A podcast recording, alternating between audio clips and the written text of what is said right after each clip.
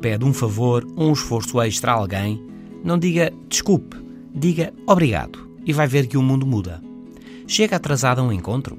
Em vez de desculpe o atraso, diga antes obrigado por ter esperado por mim. É o conselho da artista nova-iorquina nascida na China Yao Xiao.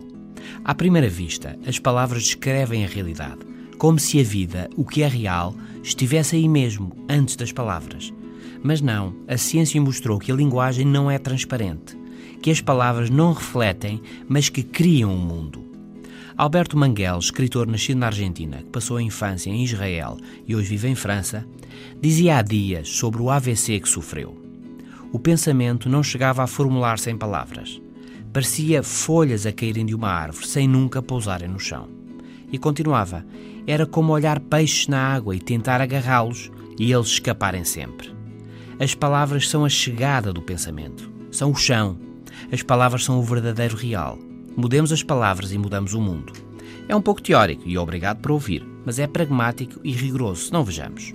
Se está a explicar um projeto e as coisas não estão a sair bem, em vez de desculpem, está um pouco confuso, diga antes obrigado pela vossa paciência, vou clarificar. Diz Yao Xiao, a artista chinesa que referimos. Em vez de dizer desculpa por ter tirado tempo, diga obrigado por me ouvires.